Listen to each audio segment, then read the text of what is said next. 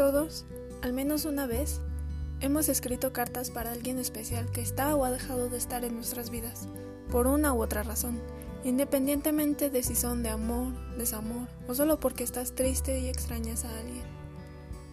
Este es un espacio creado especialmente para ti, para que puedas decir lo que alguna vez callaste, para hacer las preguntas que no pudiste hacer, para decir eso que te hizo falta decirle a esa persona, o simplemente para contar tu historia. Todo en una carta. Lo mejor es que tú decides si quieres agregarle una dedicatoria o bien dejarla anónima, como cartas al viento.